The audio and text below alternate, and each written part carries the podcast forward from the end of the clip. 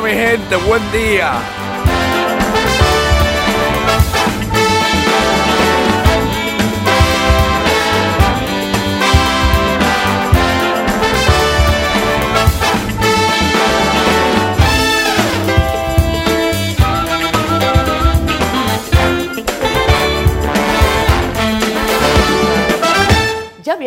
Con esas imágenes quién es la persona que nos acompaña hoy. Yo lo he visto antes de entrar al programa y digo, William, pero, oye chico, pero tú estás tan elegante, tan elegante que yo hasta me impresiono. William Ramos, caballero, bienvenido a Siendo Honestos, el Valentina Quintero de la República Dominicana. Adelante. muchas gracias, muchas gracias, qué honor. y, y bueno, sí, la verdad que me hizo mucha gracia, inclusive los muchachos me estaban relajando.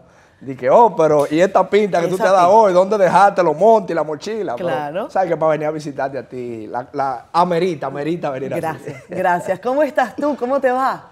No, no, bien, contento, contento. eh, muchos viajes recientemente. Estuvimos por tu tierra, Venezuela. Sí, qué bueno, qué buen plan. tantos lugares, sí, sí, sí. y La verdad que muy contento, muy contento. William, yo estaba loca por entrevistarte porque quiero conocer tu historia, quiero que me hables de, de esas cosas que normalmente uno no sabe. Yo creo que William tiene el trabajo que todos queremos tener, pero yo quiero que él me diga si eso es tan así, porque en la... En, cuando uno lo ve y dice, oye, qué chulo, qué rico, qué maravilla, pero hay cosas de cosas. Cuando la situación se convierte en trabajo, no todo es tan nice. Pero al menos que uno se lo disfrute.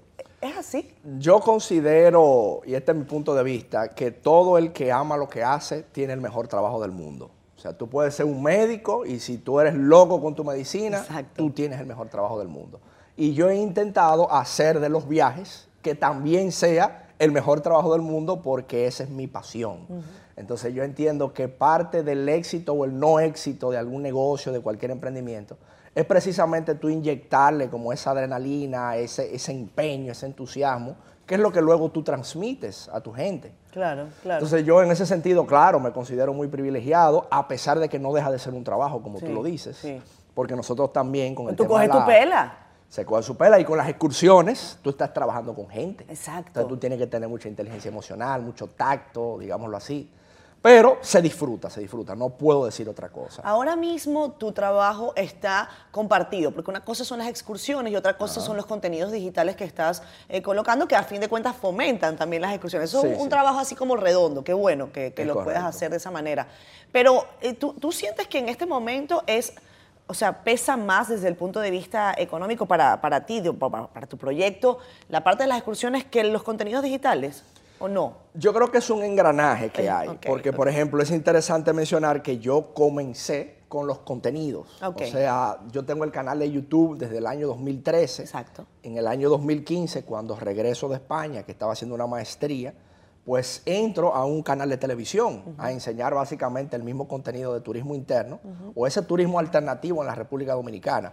Y de ahí es que la gente empieza curiosa a preguntarme, mire, ¿y este sitio que tú fuiste? ¿Cómo llego? Eh, ¿Dónde queda tal lugar? Que yo decía, ven acá, por aquí es que está el negocio mío. Claro. Entonces, digamos que producto de esa inquietud de la gente de conocer, fue que yo dije, no, pero vamos a fundar la agencia de viajes, que se conoce hoy día como Siempre Viajero, que es parte de mi lema de nunca turista, siempre viajero, que también es algo que ya la gente lo conoce.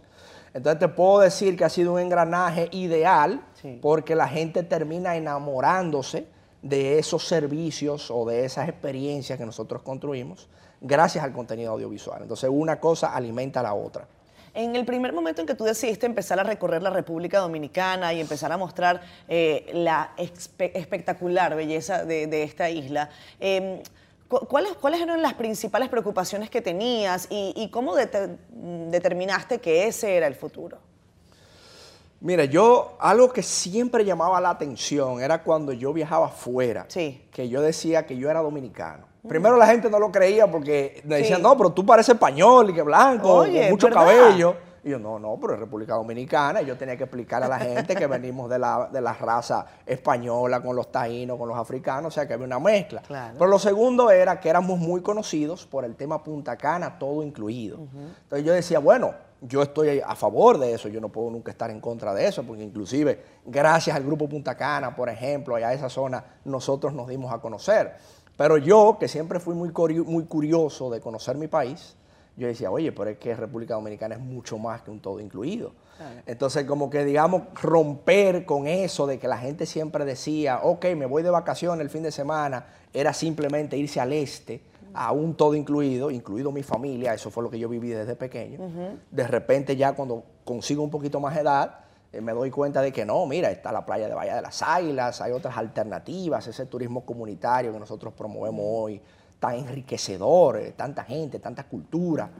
Y poco a poco tú ir poniéndole ese chip a las personas de que, mira, se puede viajar y no necesariamente hay que gastar mucho dinero, no necesariamente te va a pasar algo malo. O sea, romper con todo eso fue todo un reto. Entonces hoy día, gracias a las redes sociales, sí vemos una tendencia de que se está poniendo de moda, de que hay muchas agencias de viaje, y eso es bueno. Pero antes, que no existían esos medios, era más complicado. Claro, claro. Pero bueno, el que, el que dicen que el que batea primero batea dos veces.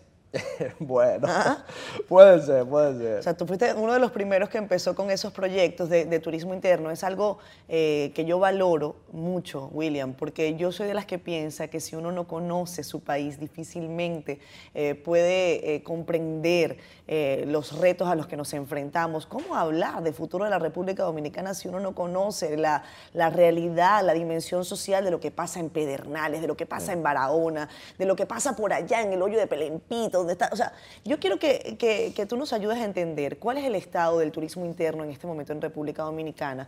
Y después hablamos también del efecto que ha tenido la pandemia, eh, bueno o malo, porque todo tiene como, algunas son de cal y otras de, arena, ¿no? Claro, claro. Bueno, mira, yo siento que inclusive a nivel de gobierno se está fomentando a que la gente haga más turismo interno. Ok. Eh, entiendo que desde hace un tiempo para acá, y como mencionaba, las redes sociales también han jugado un papel determinante, pero entiendo que hoy día eh, se está apostando mucho a ese turismo vivencial, a ese turismo de experiencias. Inclusive, tanto el dominicano como el que nos visita desde fuera está cada vez más ansioso y sediento de ese tipo de experiencias, de, de conocer la gente, de probar los platos típicos, de entender la cultura. Y, eso es bonito. Yo creo que República Dominicana en ese sentido se perfila eh, más para ese turismo. Nunca va a dejar de existir el todo incluido porque eso es lo que nos caracteriza. Y por ejemplo, las personas que vienen de Europa o de Estados Unidos, eh, que están acostumbrados a mucho trabajo, el hecho de meterse tres, cuatro días en un resort es algo, tú sabes, como es una chulería, porque están ahí, que le dan todo, tienen la bebida, tienen Sí, eso, eso es descanso total, eso es, no, no hago nada, que me lo hagan todo, no quiero caminar mucho, no quiero, bueno, eso tiene, tiene, tiene su eso público. Eso tiene su público, a pesar de que nosotros siempre promovemos el otro lado, porque a nosotros nos gusta el tema del turismo comunitario, que inclusive hoy día es una frase que está muy de moda, turismo comunitario, turismo sostenible, porque siempre hablamos mucho de la protección al medio ambiente, de implementar ciertas medidas para dejar los lugares igual o mejor que como tú los encontraste, darle empleo a la gente de las comunidades, que son comunidades normalmente humildes, que viven muchas veces de esas visitas. Entonces creo que es un ganar-ganar, o sea, es un ganar-ganar porque las personas que van se llevan una buena experiencia, y la gente local entonces eh, mejora su sustento, tiene una mejor calidad de vida. Claro. Fíjate que tú hablaste al principio de, los estereotipos, ¿no? de cómo a veces eh, las personas del exterior te decían, pero tú eres dominicano. Y también hay un asunto de los patrones, ¿no? de los patrones de, consumo, de, por ejemplo, de los viajes. Eh, tú has abordado una, una temática que es interesante, que es el turismo todo incluido y, este tipo de, turismo comunitario. Yo recuerdo un video tuyo muy peculiar que fue ir el, teleférico acá en Santo Domingo. Ah, y yo dije, mira, mira lo que William le está poniendo el ojo. Algo que quizás mucha gente no ha hecho y que permite conocer una chulería. Porque eh, incluso alrededor del teleférico, y esa es la importancia de las obras estatales de calidad, eh, se puede generar un movimiento hasta cultural interesante. Eso no lo has visto nada más acá en Dominicana, en otros países también. Claro, y de ahí entonces es bueno mencionar lo que es el proyecto del barrio de Gualey. Exacto. De que fue intentar, para que la gente entienda, el barrio de Gualey es un barrio, entre comillas, caliente, como decimos nosotros, un barrio que la gente considera que es, un, que es peligroso, que hay delincuencia. Sin embargo, cuando yo visité países como Colombia, que vi el tema de la Comuna 13 en Medellín, que era un barrio sumamente violento, y hoy día es uno de los puntos más, más, más atractivos, más visitados igual que las favelas de Brasil. Eh, creo que también hay una tendencia a ese tipo de turismo, de que la gente quiere ver eso. y entiendo que los lugares se están poniendo las pilas también, porque dirán ellos, bueno, eh, ¿qué nos conviene a nosotros? ¿Recibir los turistas o, hacer alguna fechoría? Entonces ellos se han dado cuenta. Sí, porque es el efecto transformador que tiene el turismo. Y, yo quiero que, hablemos de eso del, cuando regresemos de pausa, de, ese turismo comunitario y lo que te ha permitido ver. Eh, en la gente, porque yo siento que esto es muy de doble vía. Difícilmente tú puedas ir a una comunidad eh, y, no quedarte con, impregnado de esa, de, esa, de esa bonita experiencia. Vamos a hacer pausa brevemente. Estamos con William Ramos, eh, siempre viajero, nunca turista. Qué bueno tenerte por acá, William. Además, has venido en una semana que está particularmente caliente.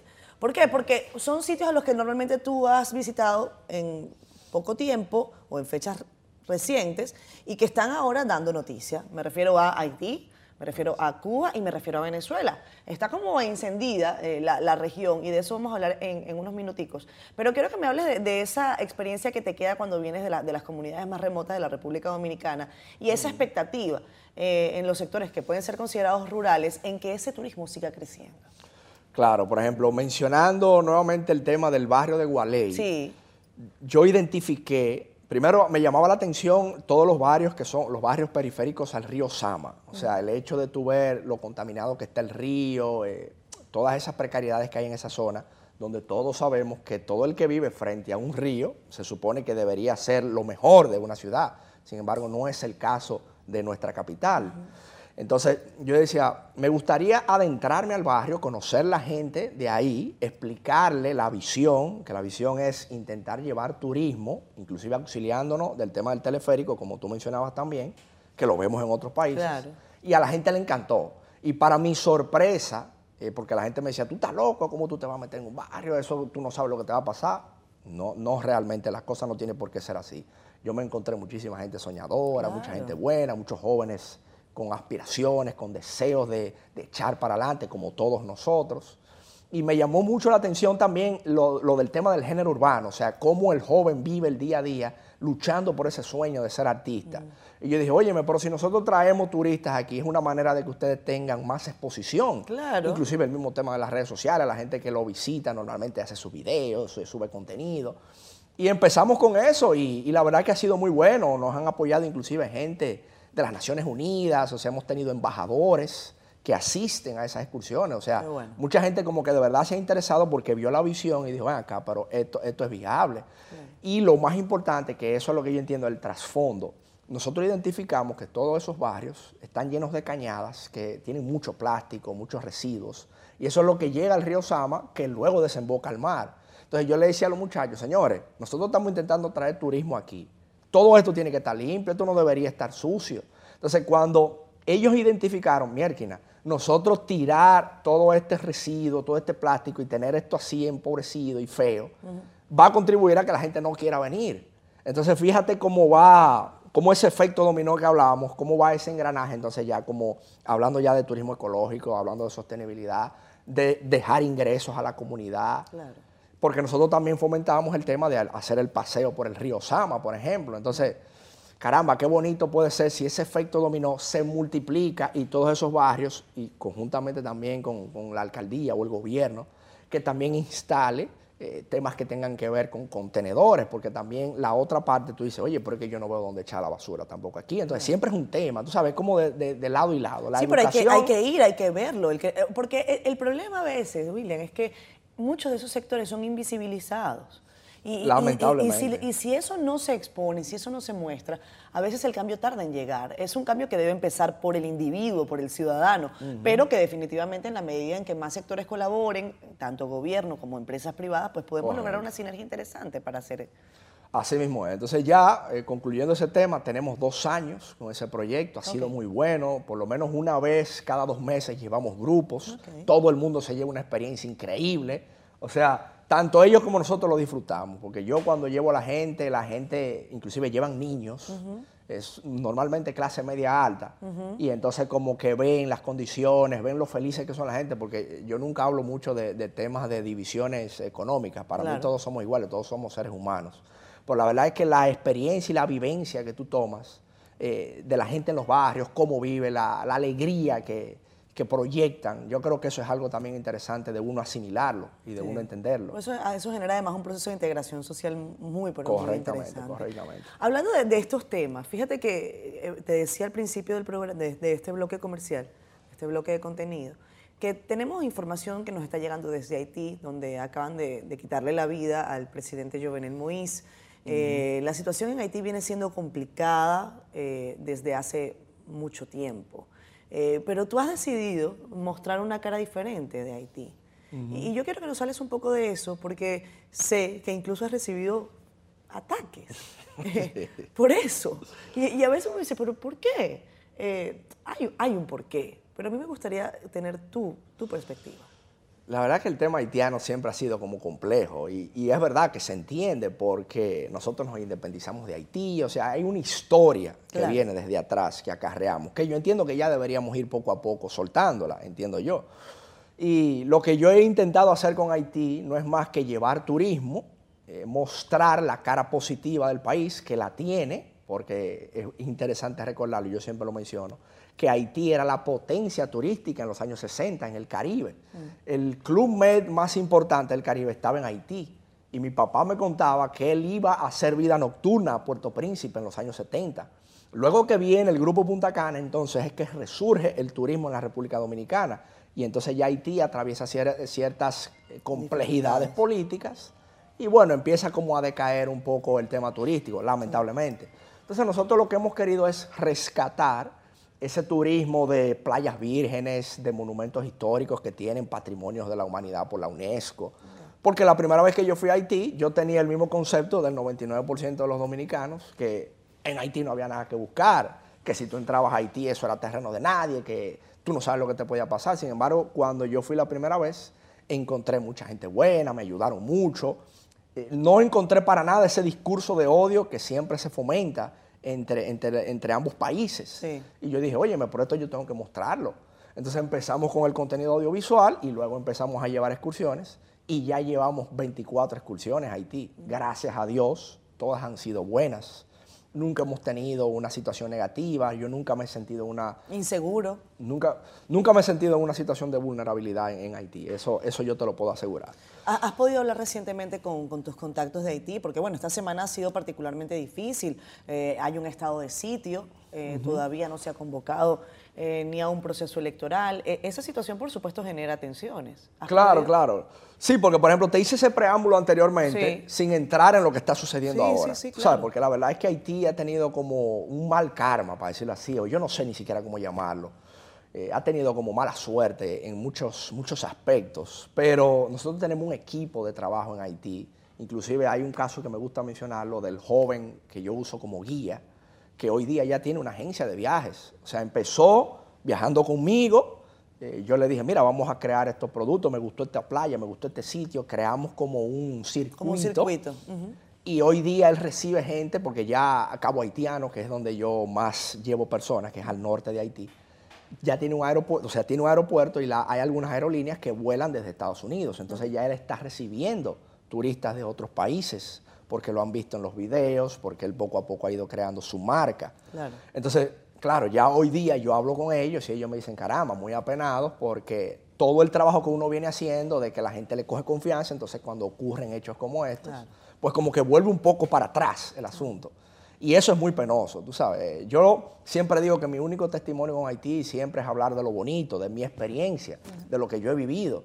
Yo sé que hay situaciones que pasan, muchas de ellas son hechos aislados, que por un hecho entonces como que paga un país entero y yo no estoy de acuerdo con eso. O sea, cada país tiene gente buena y tiene gente mala, entonces no creo yo justo que uno tenga que juzgar a todo un país pues por un hecho aislado. Entonces yo siempre mantengo mi mismo testimonio y siempre digo que, y esto es importante que la gente lo entienda, la mejor manera de ayudar a la República Dominicana es deseando que Haití se desarrolle, porque yo siempre digo, eh, que si Haití crea ofertas nuevas de empleo, que puede ser a través del turismo, pues más haitianos, en vez de decir, bueno, me voy para otro país, que puede ser República Dominicana o otros países, a lo mejor pueden echar el pleito en su propio país y esa es la visión de nosotros. Pero ya tú tienes el, cuero duro de, recibir ataques y cosas, ¿ya te curaste o, te, o te, duele cuando te atacan? A mí me duele. Siendo honesto, siendo honesto. Sí, a mí me duele pero no le doy mucho fundamento porque yo digo, no, no o sea, no le veo el fundamento, porque eso que yo acabo de explicar ahora mismo yo creo que está muy claro, ¿no? Está muy O sea, claro. Si Haití se desarrolla, el principal beneficiado es República Dominicana. Entonces, ¿por qué la gente tiene que decir, mire este loco yendo a Haití, este es lo que es un pro haitiano, antidominicano? Y yo, pero ¿cómo que antidominicano? Pero debería ser al revés. Entonces, la gente que está en sus casas criticando, ese es más dominicano por simplemente criticar. Entonces, como que eso yo no lo termino de entender, como que ese rejuego no, no, lo, no lo asimilo. Así como yo no termino de asimilar que a ti no te hayan dado el soberano. Vámonos a la pausa.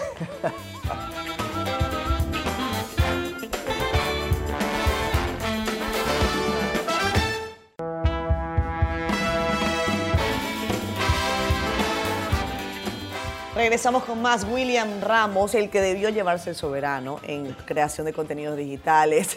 No vale, mentira, pero la verdad es que yo me quedé con esas ganas, me quedé con, con las ganas de que, de que te reconocieran el trabajo con un premio, aunque yo sé que el reconocimiento público es el que, el que más pesa, ¿no? Uno agradece ese tipo de, como digo yo, de, de menciones y todo, pero el reconocimiento de la gente es el, el más sabroso. Seguro, no, y te voy a ser sincero, yo considero que todo el que estaba nominado Sí. eh, tenía la oportunidad de ganar, porque cada quien como que hacía un buen trabajo en su área. Sí, ¿no? total, total. Yo lo que creo es que a veces como que se mezcla, como la... Se mezcla todo. Eh, eh, bueno, yo, el productor de este espacio también hace la parte de la producción, el Eliezer, de, de, de Los Soberanos. Entonces yo El hablo es el culpable. ¿eh? Mira, William, hablando de, hablamos de, hablamos de Haití, hablamos de lo que has hecho espectacular acá en la República Dominicana. Nosotros tenemos una cita para ir a Bahía las Águilas pronto. Claro sí. Anótame por ahí porque es una, eh, no solamente la playa, porque bueno, la playa es una cosa espectacular, pero siento yo que como toda la experiencia, lo que tú nos dices, eh, vale la pena que la, que la hagamos. Cuba es otro país que conociste recientemente. ¿Cuál fue tu impresión de, de la mayor de las Antillas? Yo he ido dos veces y no me dejan entrar más. Ay, ay, qué pena. Bueno, yo tengo ya muchos viajes a Cuba. O sea, ya llevamos como tres excursiones aproximadamente. Y también ha sido una experiencia interesante, peculiar, ¿no? Porque ese es otro país que siempre acarrea muchos, eh, muchas cositas, ¿no? Porque, por ejemplo, yo voy siempre a, lo- a la mayoría de países con la misma temática, de Claro. mostrar el turismo, de mostrar la cara bonita, de hablar con la gente. Y nunca me he metido mucho en el tema político. Es, es que ese no es tu rol. No es mi rol, no es mi rol. Eso no quiere decir que tú no tengas tu, tu- tu propia percepción política, pero ese no es tu trabajo Correcto, en, correcto, en- en los correcto. viajes. Entonces, con el tema de Cuba, sí te puedo decir que la gente siempre se ha llevado una buena experiencia cuando hacemos las excursiones. Tenemos también allá un equipo de gente, de cubanos, o sea, gente de a pie, como le dicen ellos, que son los que trabajan con nosotros directamente. Y a mí eso también me parece bonito, que cuando tú llevas esos grupos, pues todos sabemos la situación de Cuba, cuántos son los salarios. Pues tú saber que esa gente solamente de propina se pueden llevar una cantidad que es como cuatro meses de salario. Tú dices, wow, qué bueno, lo aplaudo, o sea, qué, qué bien. Claro. Y entonces, eh, te puedo decir que todo ha sido interesante. O sea, Cuba es un país con, con mucha historia, eh, es un país muy bonito, eh, un, casco antiguo ahí en La Habana precioso. Y bueno, ahora mismo está atravesando una situación que yo creo que, que, bueno, no sé si decir lo que sí está bien o está mal, pero es una situación que tenían que atravesarla porque Claro. Ya entiendo que es el pueblo que está hablando, ¿no? El pueblo está, está hablando, está pidiendo algo que, Hay que escuchar. que habría que escucharlo. Hay que claro, escuchar a la gente en las calles. Yo siento que sí.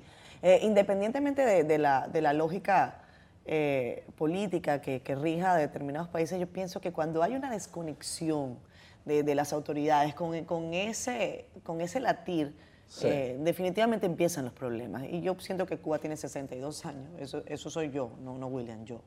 62 años, no necesariamente que en los que dejaron de escuchar al pueblo, porque quizás no en la primera etapa, pero ya en años posteriores hay una situación cambiante. William, ¿a dónde vas a ir próximamente que, que, que no hayas ido antes? Porque fuiste a Venezuela, pero eso lo voy a dejar para el final, porque si no voy a llorar aquí, no, no vale la pena que lo hagamos tan pronto.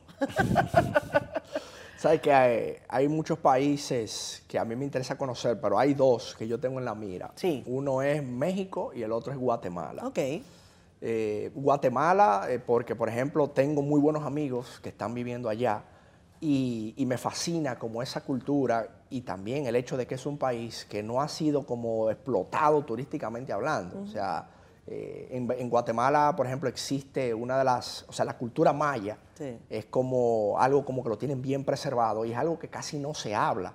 Entonces siento como que es un país que uno puede adentrarse y conocerlo como, como desde adentro. Tú no tienes la, la- la idea de que aquí la gente agarra, agarra vacaciones y es países para los países, nada más. Pero como que dejamos de pensar en, en otro, en otros destinos. Tú sabes que, que- que el tema de la pandemia ha hecho también que la gente se enamore más de- del turismo interno en la República es, Dominicana. es.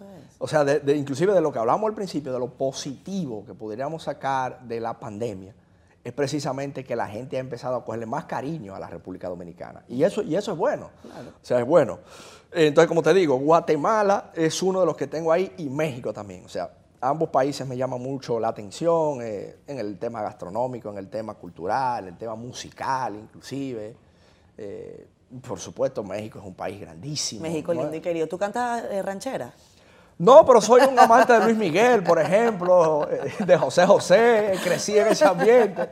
Y me gusta cantar porque vengo de una familia que le gusta el arte. Y no, no, no me considero tampoco el gran actor, el gran cantante, pero, no, pero, pero no, no, pero me gusta. ¿Qué, qué- qué- qué dice tu familia de, de tu trabajo en este momento? ¿Cómo lo valoran? ¿Cómo, ¿Cómo te has sentido con esa lógica familiar? Me imagino que tus viajes a veces se extienden por algún, algún periodo. lo- o sea, ¿está todo el mundo feliz? ¿Te los llevas a la familia? Yo sé que a veces hay que llevárselos, ¿no? Sí, sí, sí. No, y, y tengo en ese sentido que agradecerle a mi familia. La verdad es que me siento privilegiado por, sobre todo por los valores que me inculcaron en mi familia. Eh, la tolerancia, el respeto, la seriedad, sobre todo.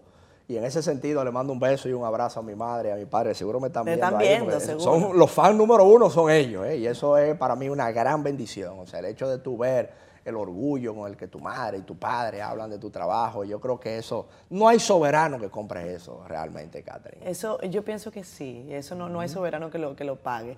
y, y- y tú no tienes hijos, ¿verdad? No, Pero te- todavía no me han llamado, pero no, mentira, Eh, no, no te- tengo te- hijos. te- ¿Y cuándo es que te casas? Oye, qué, qué, qué pregunta. Porque tú sabes que... Tú sabes que yo le pregunté eso para ayudarte. Sí, sí, sí, sí. Ayúdame un ching ahí, ayúdame un ching. Yo, yo le digo, yo le hice esa misma pregunta a Juan Carlos Pichardo, aquí. Y como a los seis meses se casó. Ah, mira. Ah, pues cuidado. Cuidado, ¿qué es, lo que, qué es lo que pasa en esta silla? no- no te ayudé mucho, tú. no me ayudó, no me ayudó. no, tú sabes que el tema, en esos temas así personales, amorosos, eh, tú sabes que es difícil decir, por ejemplo, cuándo tú vas a tener un hijo, cuándo, Sí, tú no, vas a claro. tener- cuándo te vas a casar, porque tú siempre dices que tú no estás preparado. Pero ya yo he aprendido que uno nunca está preparado para esa situación. Exacto. Yo creo que son cosas que tienen que llegar orgánicas, Sí. naturales, sin forzar, como decimos nosotros en buen dominicano.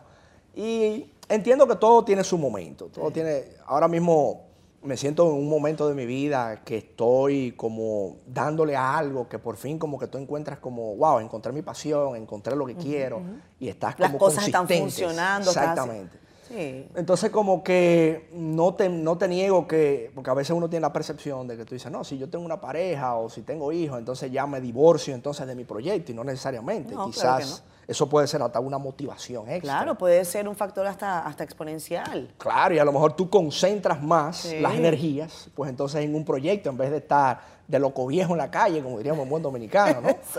Entonces, eh, no me cierro, no me cierro a esas posibilidades, digamos. No, te, te digo porque además eh, los que tenemos mucho tiempo siguiéndote, eh, usted- ustedes no, no han hecho público que, que son pareja o sí.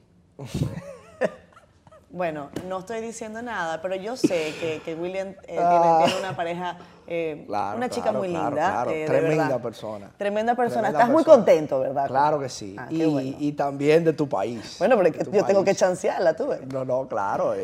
La verdad es que yo entiendo que la mujer juega un papel muy protagónico Sí. en el enfoque de un hombre. En, eh, eh, tanto para lo bueno como para lo malo, ¿no? Claro, O sea, claro. cuando, cuando tú tienes una persona que te apoya, que entiende lo que tú haces sobre todo y que es tolerante con tu trabajo, o sea, que no se antepone, digamos.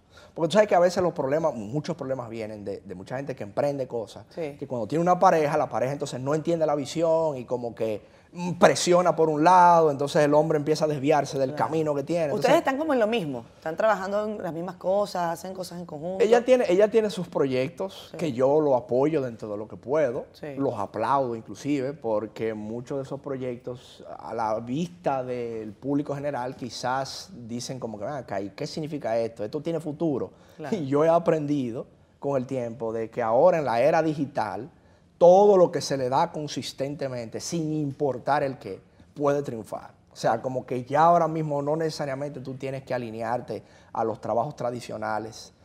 Para hablar, porque el problema es que no se puede decir éxito, porque que el éxito, ¿Qué tú sabes, también, éxito también, no? depende mucho de tu felicidad interna, no necesariamente que de tu cuenta de banco, sino más bien de cómo tú te sientes, de tu salud, de la armonía que gira en torno a ti. Entonces, en ese sentido, lo que ella hace, yo lo apoyo y me parece buenísimo. Qué bueno, qué bueno. Es chévere, además, cuando uno eh, se siente como, como en esa como en esa buena onda, en esa buena disposición, como que las cosas Sí. empiezan a fluir, empiezan a fluir como, como un río grande, como el río Orinoco.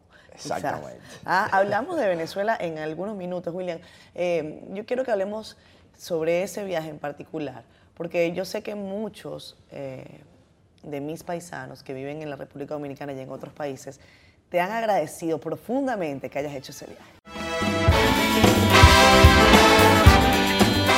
William Ramos, un especialista en viajes, un especialista en redes sociales. Eh, bueno, hoy con nosotros hablando no solamente de, turismo, hablando un poco también de la vida, eh, William, y de, las experiencias que recientemente te han traído esos viajes y cómo uno se transforma, ¿no? Yo recuerdo, y, y quiero compartir con la audiencia lo que fue, y cuando te presenté, te presenté de esa manera de una forma muy respetuosa, claro está, de que William Ramos para muchos venezolanos es como la Valentina Quintero de República Dominicana. Para los que no la conozcan, Valentina Quintero es una eh, mujer extraordinaria que ha dedicado toda su vida no solamente a recorrer nuestro país, sino a buscar que cada rincón de Venezuela eh, sea justamente ponderado para el turismo tanto local como internacional, que cuando uno va a una localidad determinada, eh, pues encuentre allí el cafecito y entonces que sea el café local, entonces que uno vaya al restaurancito y que sea el caldito o la sopita local y así desarrollando un poco el país y dándolo a conocer. William está haciendo este trabajo, ¿desde hace cuánto tiempo ya, William, estás en, en viajes? 2014, 2014. formalmente, digámoslo así. yo, yo sé que vas a, a pasar muchos años haciéndolo porque te gusta, porque te apasiona y, y- y- eso, eso se siente, eso se siente. Qué bueno, qué bueno. Cuéntame una cosa, ese último viaje a, a Venezuela, primer viaje para ti a, a Venezuela, ¿cómo surgió? Por- cómo, cómo decidieron, vámonos para allá? Eh, ¿Cómo se planificó? ¿Y, y qué te encontraste? Porque lo que nos muestras en tus videos nos hace llorar a muchos, pero tu perspectiva ya una vez que has vuelto. Pequeño paréntesis, tercer viaje a Venezuela. Ah, tercero. Las dos primeras fue, eh, bueno, no sé si mencionarlo aquí, pero se puede mencionar. Sí, claro. Este programa se llama... Siéntate. Óyeme, detrás de una fémina venezolana, había que mencionarlo las dos primeras veces que fui. Pero la bueno, misma? No, no, no. no, ¿De dos? porque- ¿Tú distintas? No, lo que pasa es que la primera vez yo fui a un evento deportivo y ahí conocí una chica. Y volví una segunda vez. Pero estamos hablando, yo tenía 19 años. Ok. O sea que no tiene nada que ver con lo que tengo ahora. O sea que. Que también es venezolana. Que también es venezolana. Entonces, ahí podemos cerrar el, paréntesis. Señores, pero ajá, que William Ramos es un cazador de venezolanos. No, no, no, no, he tenido la suerte y la dicha, para decirlo así. O sea, no, ¿tú, es- ¿tú casas o te casan?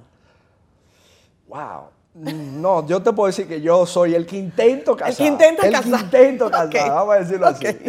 Entonces, es tu, tercer viaje, los otros dos Es mi fueron... tercer viaje, pero mira, lo que tú mencionas de Valentina Quintero, primero para mí es un halago eso, porque yo sé lo que representa Valentina Quintero para el venezolano.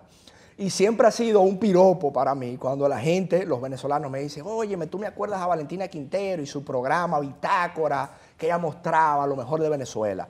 Y una primicia, o creo que ya lo vieron en los videos, fue que cuando fui a Canaima, al Parque Nacional Así es. Canaima, la que me recibió fue Valentina Quintero. ¿Eso fue a propósito?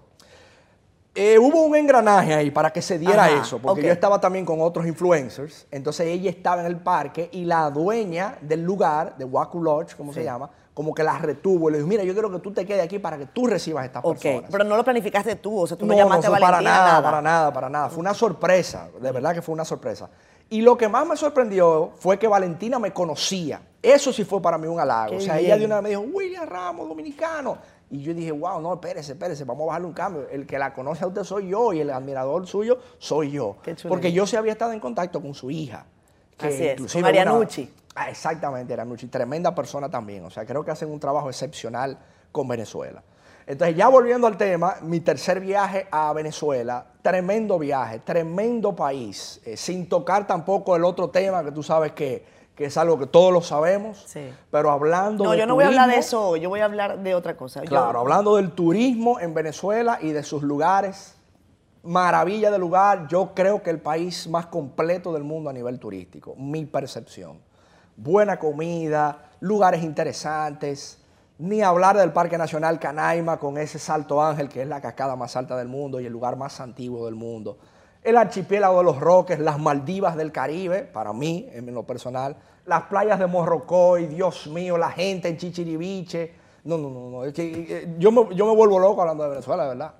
Ese recibimiento que me dieron allá, sobre todo la gente del pueblo, Sí. donde yo cada vez que sacaba mi camarita, la gente como que se emocionaba cuando me escuchaba hablando. Qué bonito, miren qué bonita esta playa, miren lo cristalino. Es algo que yo me llevo y eso es lo que yo quiero proyectar.